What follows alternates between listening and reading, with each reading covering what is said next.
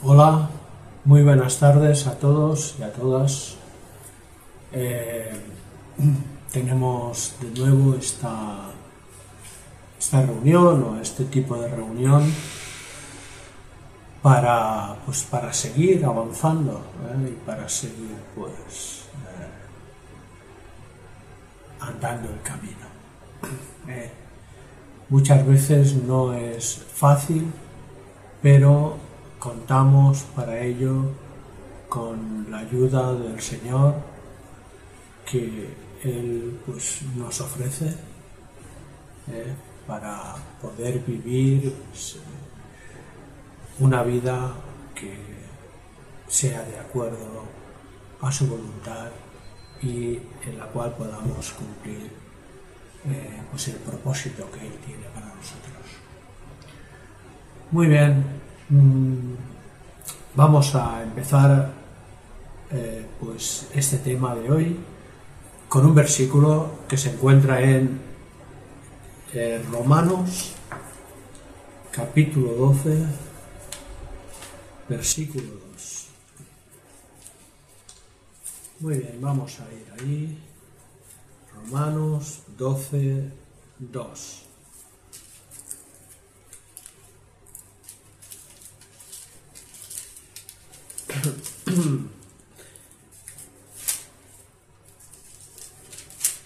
Muy bien, aquí está. Eh, dice así, no os conforméis a este siglo, sino transformaos por medio de la renovación de vuestro entendimiento para que comprobéis cuál sea la buena voluntad de Dios, agradable y perfecta. Bien, aquí nos da una dirección clara y precisa.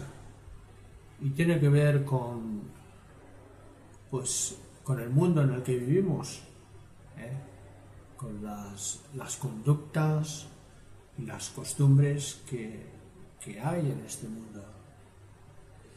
Entonces, eh, si os fijáis, hay montones de pensamientos de hecho, siempre, yo creo que más o menos siempre ha sido así. Muchas religiones, muchas filosofías. Eh, y digamos que las personas pues van haciendo y siguiendo aquello que, que mejor les parece.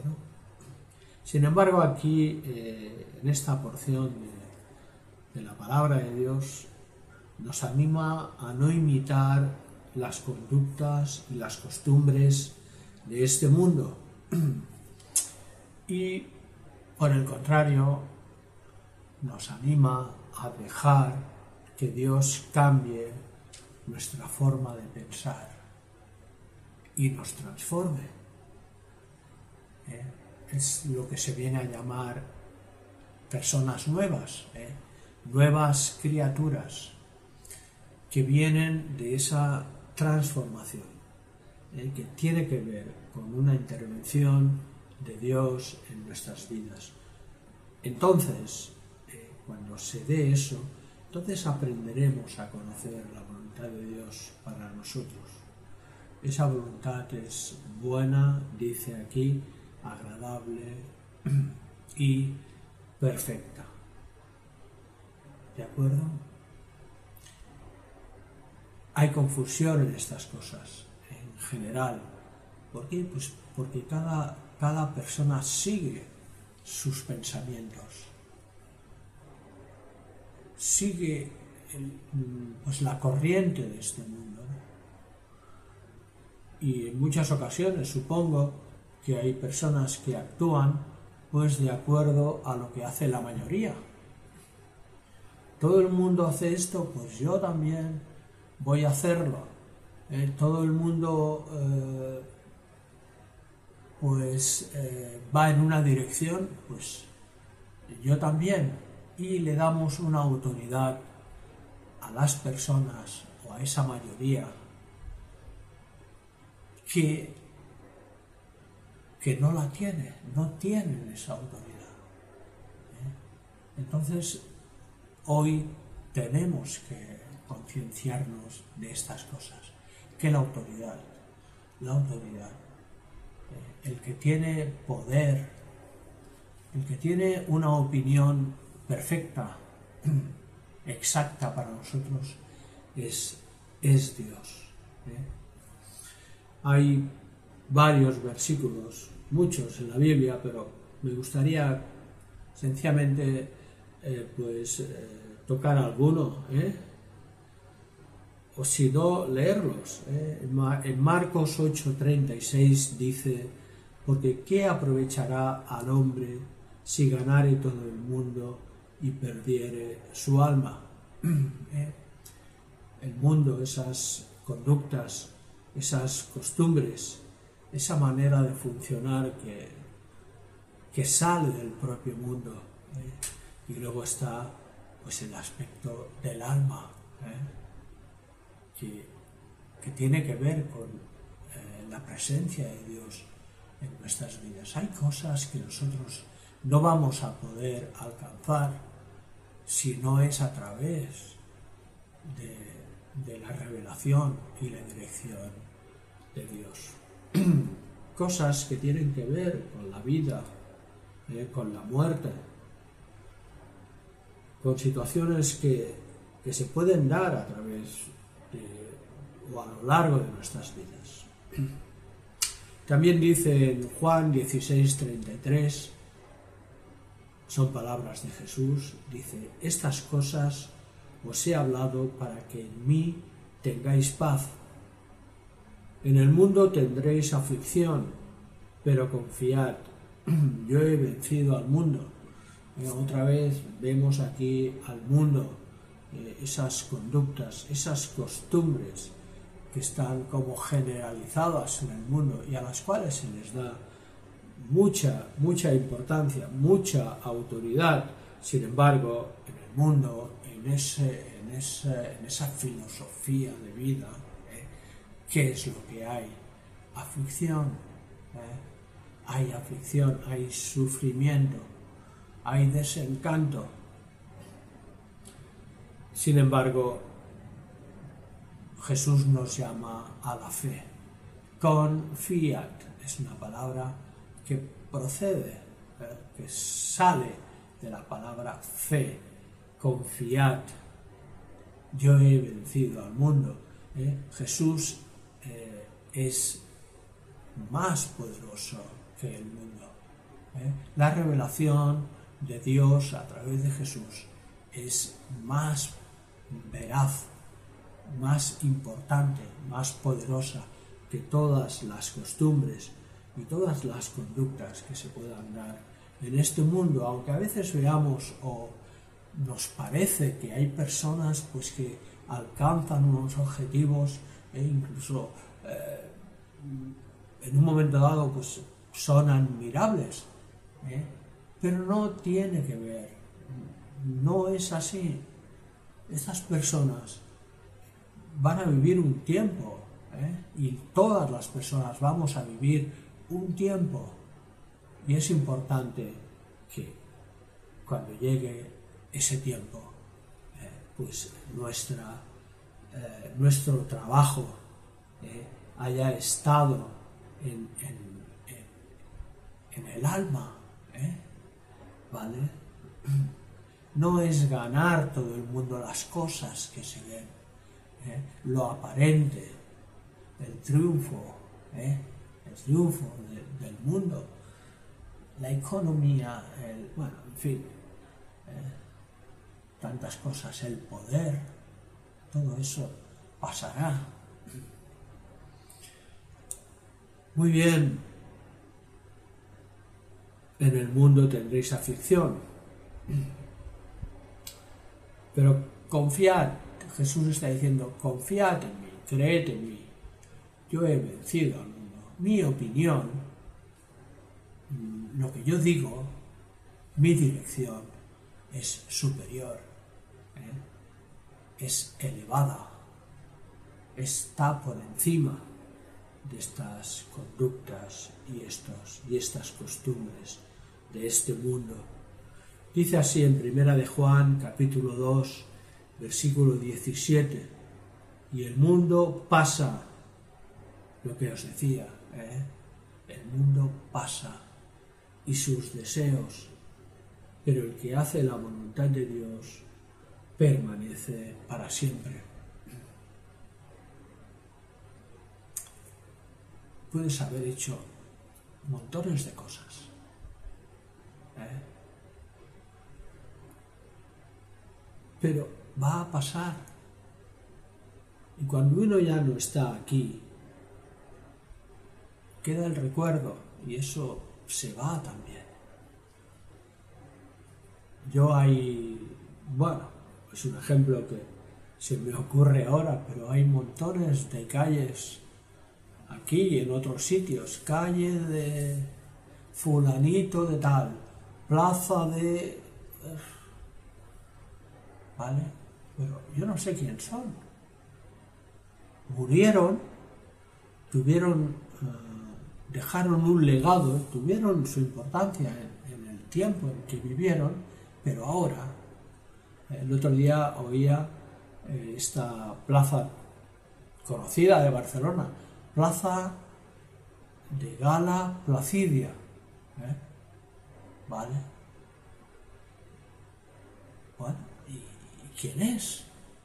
Seguramente sus contemporáneos o unas generaciones un poco después, pues sabrían quién era y lo que había hecho, pero con los años se ha perdido y montones de calles. ¿Quién es este?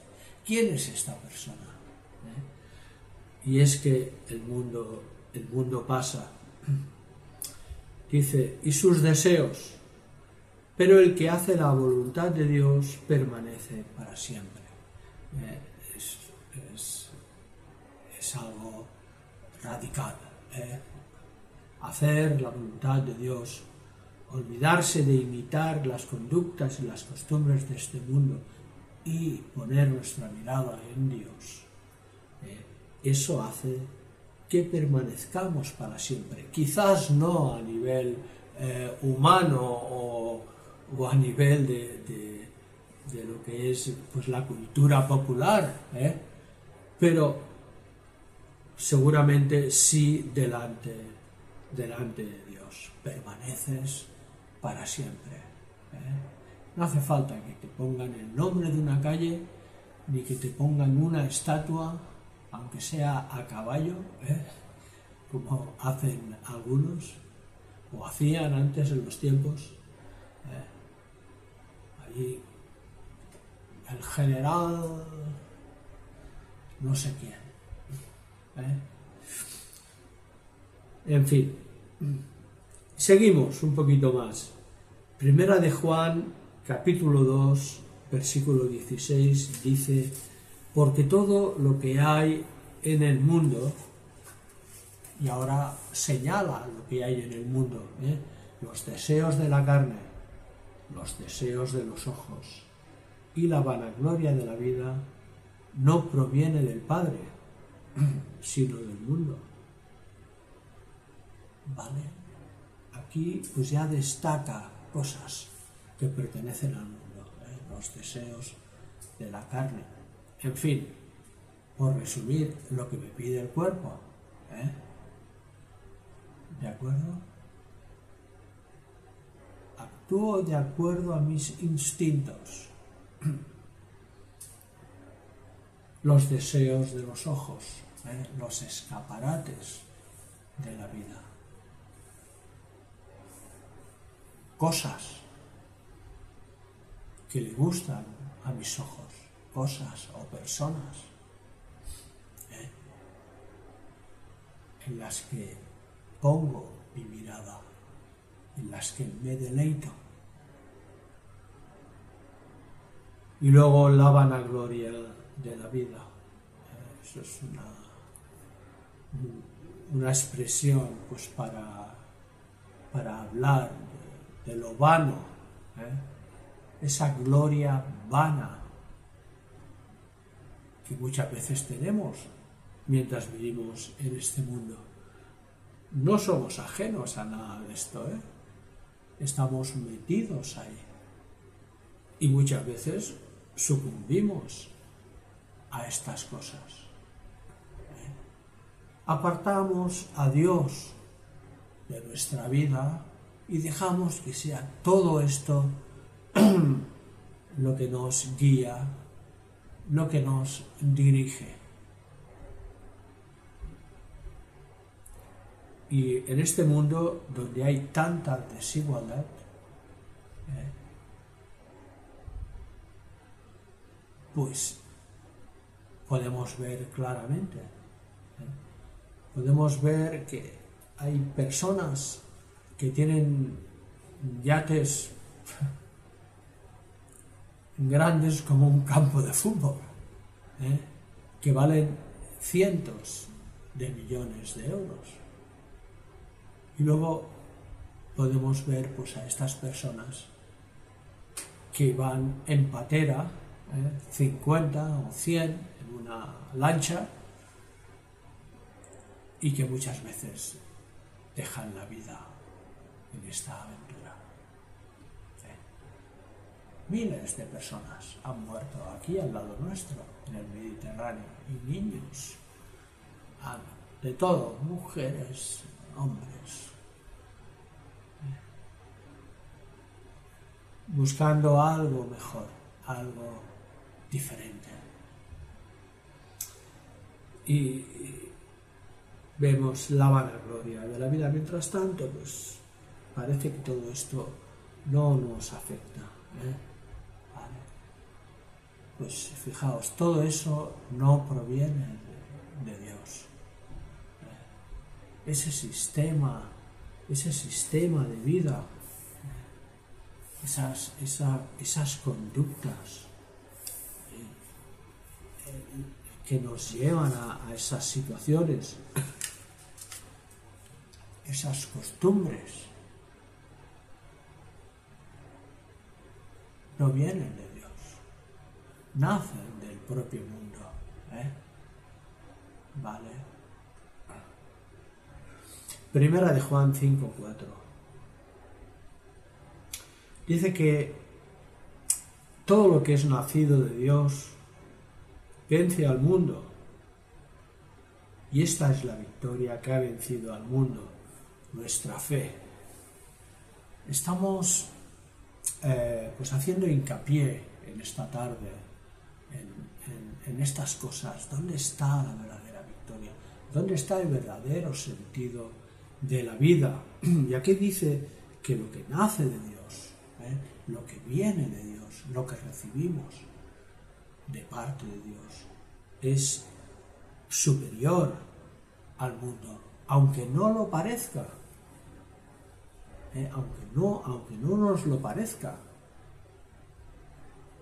como les pasaba a los del pueblo de Israel, que se veían como langostas delante de gigantes. ¿eh? A veces no lo parece, que una persona humilde, eh, muchas veces pobre, ¿de acuerdo? Personas sin ningún tipo de glamour, eh, pues puedan tener esa victoria sobre otras personas que parece que lo tienen todo, que han triunfado en esta vida, eh, humanamente hablando, y dice que lo que es nacido de Dios es superior al mundo. Y la victoria, esa victoria que vence al mundo, es nuestra fe. Es ese el hecho de mirar las cosas que no se ven, sencillamente de creer lo que Dios dice. ¿Vale? Y de actuar en consecuencia. Ahí está la victoria. ¿De acuerdo? En Santiago capítulo 2, versículo 13, la segunda parte del versículo dice que la misericordia triunfa sobre el juicio. ¿Eh? La misericordia viene de Dios. Es algo que nace de Dios. La misericordia, la ternura, ¿eh? la identificación con tu prójimo, el no tener en cuenta las ofensas, todas estas cosas que nos ocurren y que nacen del mundo, pues esa misericordia que es de Dios dice que triunfa sobre el juicio. ¿Vale? ¿De quién es el, el juicio? Vemos en cualquier situación, vemos como todo el mundo trata de echarle la culpa al otro. ¿eh? ¿Vale? Si no ahora con la polémica esta del fútbol, ¿eh? con Messi y todo esto. Y todos tienen razón, yo, tal, la culpa es de este, la culpa es del otro, la culpa es de, de la pandemia, la culpa es, la culpa es, y emitimos juicios. ¿eh? ¿Vale? emitimos juicios, pues la misericordia, eh, la misericordia tiene la victoria sobre el juicio. En toda esta situación eh, podríamos preguntarnos, ¿de dónde viene? ¿Qué puedo hacer para tener yo una vida de victoria. ¿Eh? ¿Quién me va a ayudar? Porque yo solo, pues no puedo.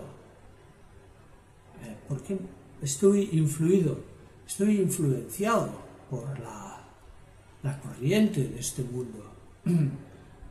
me afectan la opinión de las personas y lo que hacen otros. Porque vienen y me dicen, mira, ves, yo lo que hago, mira que he conseguido tal, he conseguido esto, he conseguido lo otro, tú tienes que actuar igual. Y uno pues entra en contradicción. ¿Eh? ¿Por qué? Pues porque muchas de estas personas, grandes empresarios, que digamos que, que tienen de todo y y tienen un nombre, y es la vanagloria de la vida, y tienen, bueno, han buscado ahí pues eh, realizarse a través de, estas cosas, de los negocios, pues muchos de ellos fabrican cosas eh, que las mandan a fabricar pues, a países tercermundistas, eh, donde la mano de obra son niños. Lo sabíais esto, ¿verdad? ¿Eh? Niños que están siendo explotados. Un niño. Un niño necesita unos cuidados. Necesita una educación. Necesita eh, tener una, una visión de la vida que le permita pues eso, vivir con ilusión. ¿Eh? ¿Habéis oído hablar de los niños soldados? ¿Eh? ¿Sí? ¿Habéis oído? ¿Y quién pensáis que está detrás de todo eso? Quizás gobiernos de estos países tercermundistas, africanos, los dirigentes de los cuales están forrados. Son personas corruptas. ¿eh? ¿Y qué hacen? Mandan a los niños a luchar, les dan Kalashnikov y venga a matar a gente, a aterrorizar a las personas.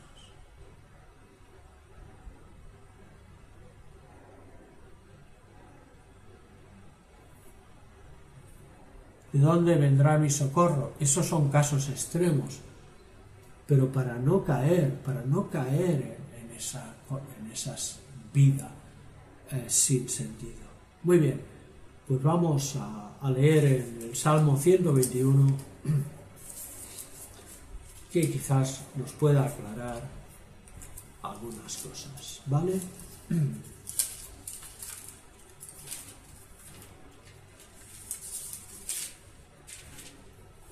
Vamos a leer el Salmo, total son ocho versículos. Dice, alzaré mis ojos a los montes. ¿De dónde vendrá mi socorro? Mi socorro viene de Dios, que hizo los cielos y la tierra. No dará tu pie al resbaladero, ni se dormirá el que te guarda. He aquí no se adormecerá ni dormirá el que guarda a Israel. El Señor es tu guardador, el Señor es tu sombra a tu mano derecha. El sol no te fatigará de día, ni la luna de noche.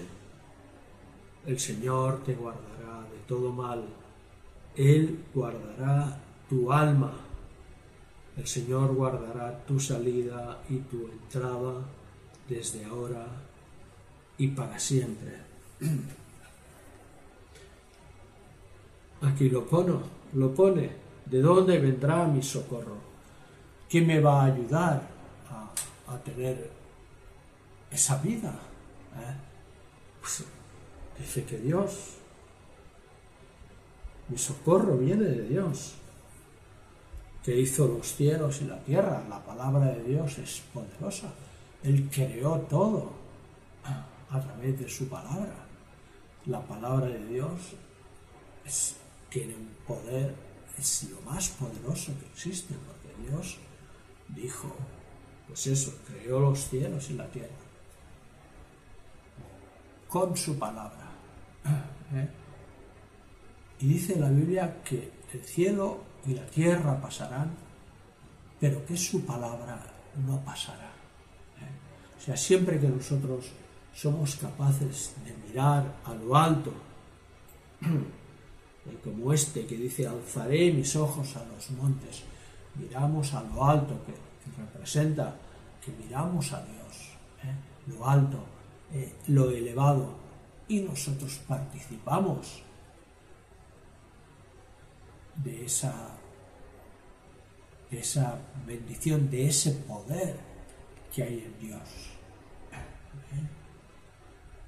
Yo le escucho a él y su voz truena más fuerte que la voz de este mundo y eso me transforma, hace que no me conforme a este siglo, que no tenga por qué ser un pelele, un borrego que va de aquí para allá, por donde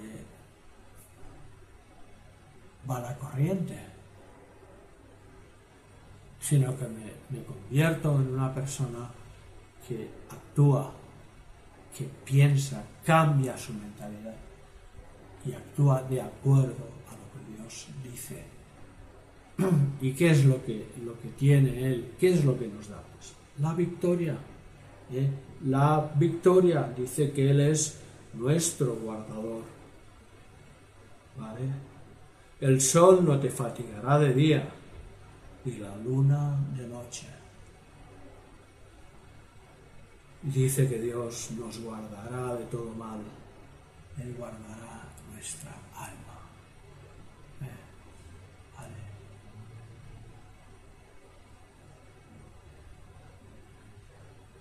nuestra alma. Allí donde Dios quiere instalarse. quiere instalar su manera de proceder, su visión de la vida, su visión de las demás personas. Ahí es donde el Señor puede tratar con nosotros ¿eh? y traer liberación a nuestras vidas. Poner nuestra mirada en Dios nos va a hacer alcanzar cosas, situaciones elevadas que están por encima de lo que este mundo nos ofrece.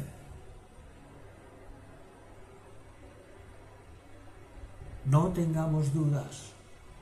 Lo que Dios dice, lo que Él nos dice a través de su palabra, ¿eh? por el Espíritu, ¿eh? la vida de Jesús. Jesús es un ejemplo de parte de Dios, Padre. ¿Vale? Pues eso, poner nuestra mirada ahí, nos va a permitir vivir vidas elevadas, no por nosotros mismos, sino porque hemos aceptado lo que Dios nos dice, la opción que Él nos da. ¿Vale? Hemos abierto nuestro corazón y Él ha podido ahí poner sus semillas, semillas de vida. Ahí está la vida eterna. Ahí está. ¿Eh? Y esa vida se puede y se desarrolla en nosotros. Por eso ya no vivimos dejándonos llevar por lo que pensamos o por lo que nos parece ¿eh? o por lo que hace todo el mundo, por lo que yo entiendo o no entiendo, por la educación que he tenido. No dejo que mi egoísmo tome el control de mi vida, sino que le doy el control a Dios. Eh. Vale. Permito que Él habite en mí. Por su espíritu. Eh. Vale. El espíritu de Dios, el Espíritu Santo, es el que habita dice la Biblia, en nuestros corazones. Muy bien, mm, voy a ir terminando. Me gustaría que quedara claro pues esto que estoy explicando. Yo creo que todos lo podemos entender. ¿eh? Vamos a leer otro versículo. Primera de Corintios, capítulo 2, versículo 9.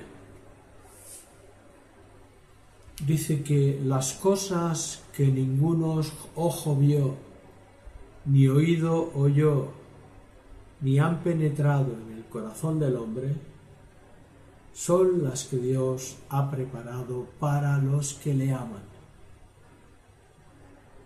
Eh, cosas que ningún ojo ha visto, ni ningún oído ha, oído, ni han penetrado en el corazón del hombre, son las que Dios ha preparado para los que le aman.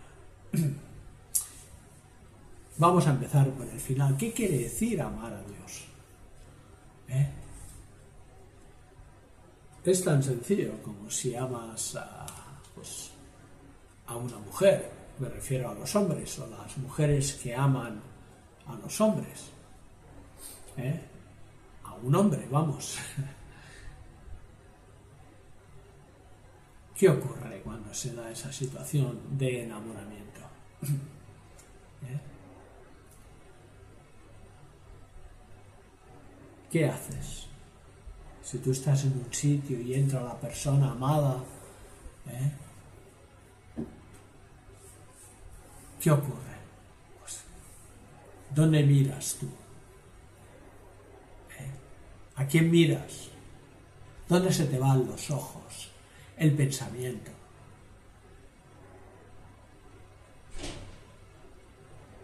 Pues hacia esa persona. ¿Eh? ¿Eh? Hacia esa persona. Y si sales, deseas encontrarte a esa persona. ¿Para qué? Pues para observarla, para mirarla, para todo lo que dice te interesa.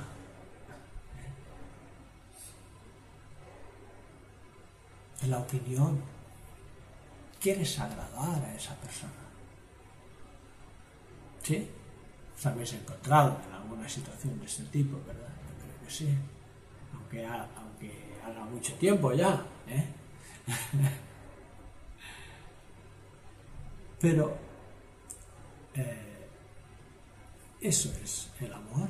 ¿eh? Bueno, no es que sea eso, pero eso son las manifestaciones del amor. Uno solo tiene ojos para la persona amada. ¿eh? Pues eso es. Amar al Señor es pues, parecido, ¿no? Es, puede ser un, un simil. Es, estar atento a lo que Él me dice, eh, mirarle. Eh, cuando habla de mirar a Dios se refiere a eso, porque a Dios no se le puede ver, ¿vale? Pero sí que puedo eh, conocerle a través de Jesús. En la vida de Jesús, cuando leo los evangelios, puedo ver cómo es Dios. Porque Jesús dijo, yo siempre hago, siempre hago lo que el Padre me dice. Jesús no iba por su cuenta por la vida, no iba dejándose llevar por esto y por lo otro. No, él siempre hacía lo que el Padre le decía. ¿Eh?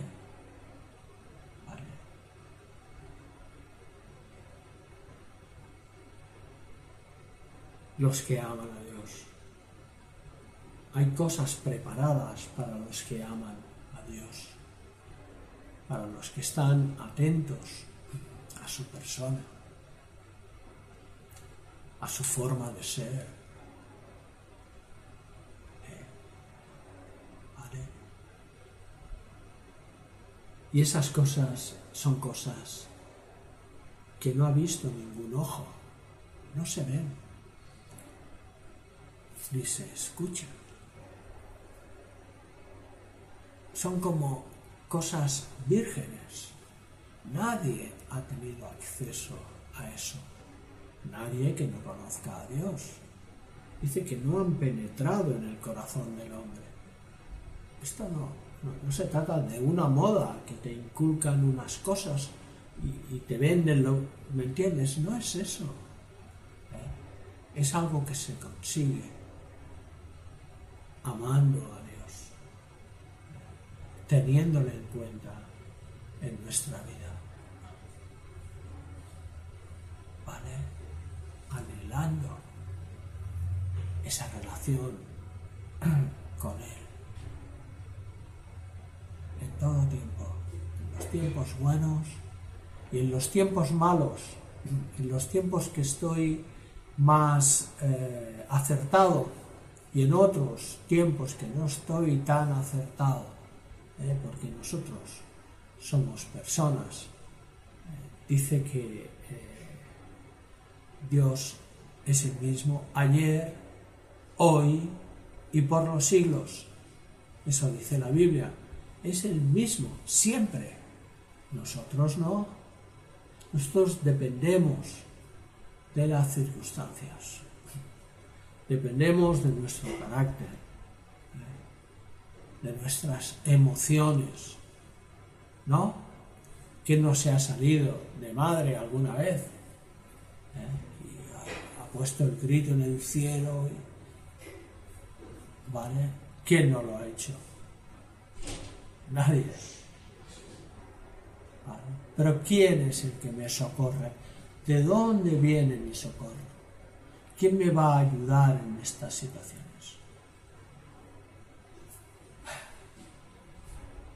¿Quién me va a ayudar a experimentar cosas que no son conocidas? ¿Eh? Que no son normales.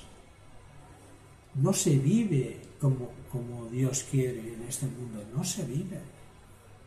Aunque haya muchas religiones y aunque hayan buenas personas. ¿eh? Pero eso que Dios te da, solo está preparado para aquellos que le aman. ¿Eh? Cosas que ojo no vio, ni oído oyó, ni han penetrado en, en el corazón del hombre, son las que Dios ha preparado para los que le aman. El amor, el amor a Dios. ¿Vale? No olvidemos eh, el gran mandamiento. Amarás a Dios sobre todas las cosas y al prójimo eh, como a ti mismo. Primero, amar a Dios sobre todas las cosas. Segundo, que es igual que el primero, amar al prójimo como a ti mismo. Solo una mirada fija en Dios, puesta en Él, una mirada de fe, me va a permitir poder amar a mi prójimo. Poder salirme de los juicios y de los prejuicios ¿eh?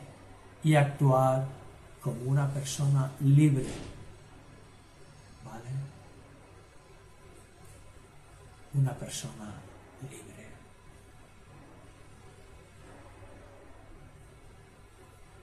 Muy bien, hermanos.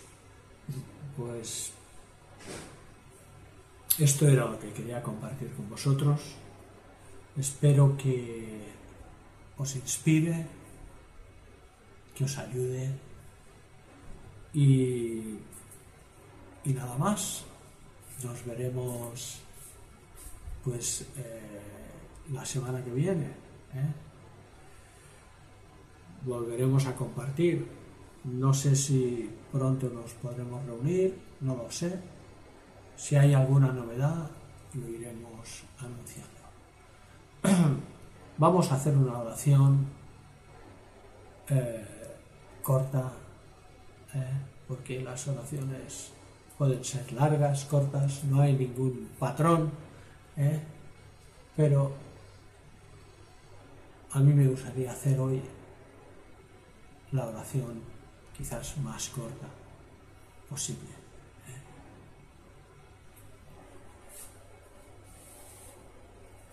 Gracias, Dios.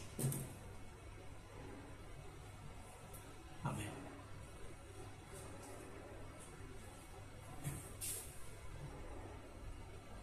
Adiós, hasta pronto.